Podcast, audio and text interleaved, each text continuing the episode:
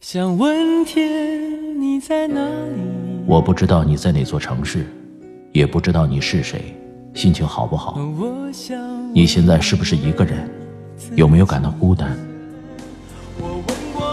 我知道，最使人疲惫的，往往不是道路的遥远，而是你心中的郁闷。希望这个声音可以温暖你耳边的每个夜晚。我是拿铁，二零一八，让我们听到更多精彩。微信找我，拿铁磨牙时刻。城市的夜晚，听见花开。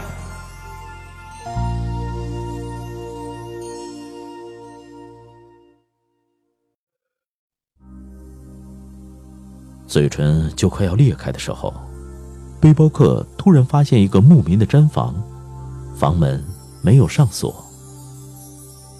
要不是渴得实在难受，背包客绝不会有失礼貌地闯进牧民家里。但现在，他只想接客。推开门，炉子上架着一壶还冒着热气的奶茶。背包客把茶壶拎起来，像刚跑完一千里戈壁的老马一样，一口气喝光。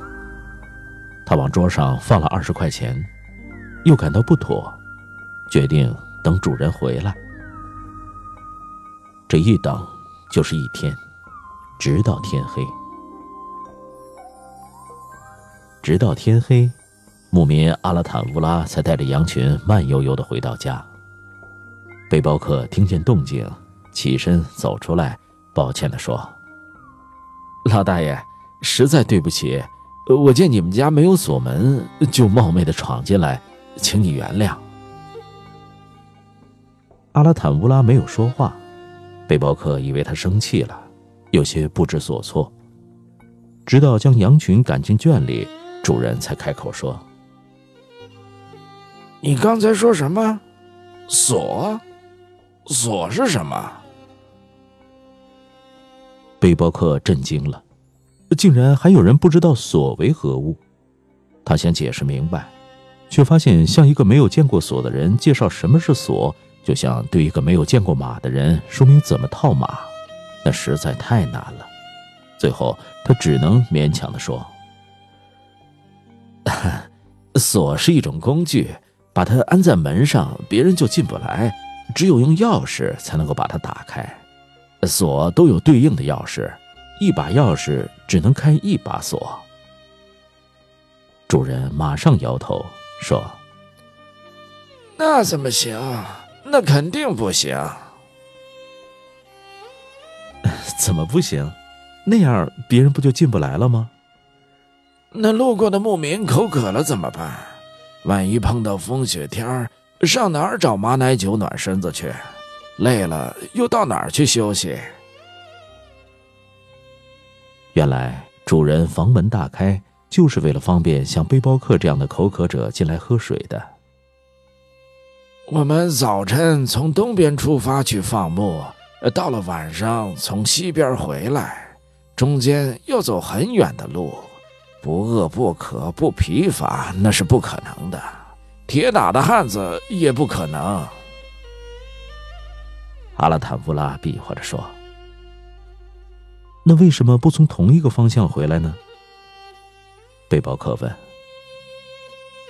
成吉思汗说：“我们不能一天内两次践踏同一片草原。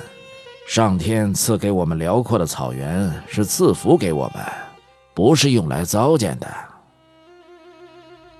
阿拉坦乌拉生好火之后说年轻人，住一晚再走吧。“好，谢谢。”吃晚饭的时候，背包客还有点不甘心，问道：“你们这所有的牧民都不上锁吗？就不怕东西被偷？”为什么要偷呢？草原上的人都有手有脚啊。那你不怕别人进来把你的东西吃光喝光？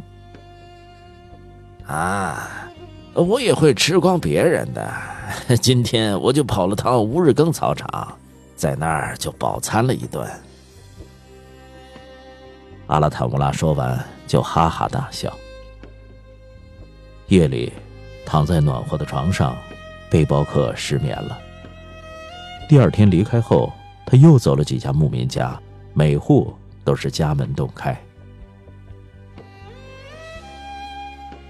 背包客写了一篇游记《草原上的奇迹》，发表在全国发行量最大的旅游月刊《旅游者》上，一时间，哈丹巴特尔草原游客如云。再次来到哈丹巴特尔草原，已经是一年以后。背包客发现家家户户都上了锁，他迫不及待地找到阿拉坦乌拉家，想弄明白这一年里究竟发生了什么。阿拉坦乌拉家也上了锁，一把油绿的梅花挂锁在阳光下分外刺眼。中午时分，阿拉坦乌拉老人骑着马回来了，无奈地说。刚开始是查克图家的茶壶丢了，很快哈斯尔顿家传了三代的雕花马鞍也丢了，我的皮靴丢了，马凳也丢了，家家户户都上了锁。这不，我只好骑着马走着这么远的路回家来吃饭。背包客傻傻的站在那里，像个永恒的忏悔者。嗯。